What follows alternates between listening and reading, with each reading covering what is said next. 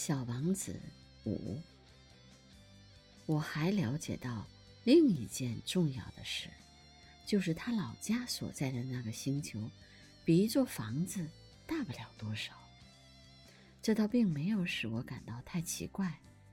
我知道，除地球、木星、火星、金星这几个有名称的大行星以外，还有成百个别的星球。他们有的小得很，就是用望远镜也很难看见。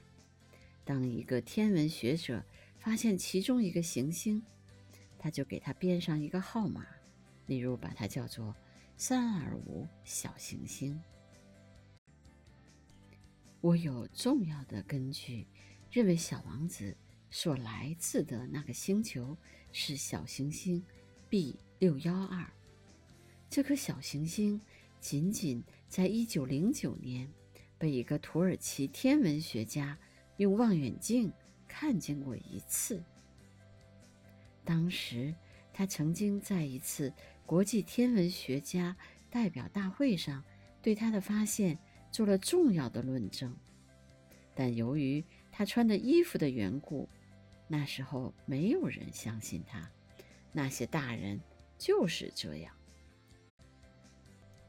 幸好，土耳其的一个独裁者，为了小行星 B 六幺二的声誉，迫使他的人民都要穿欧式服装，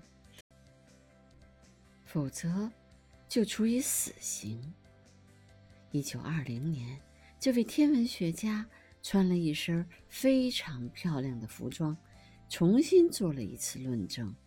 这一次，所有的人。都同意他的看法。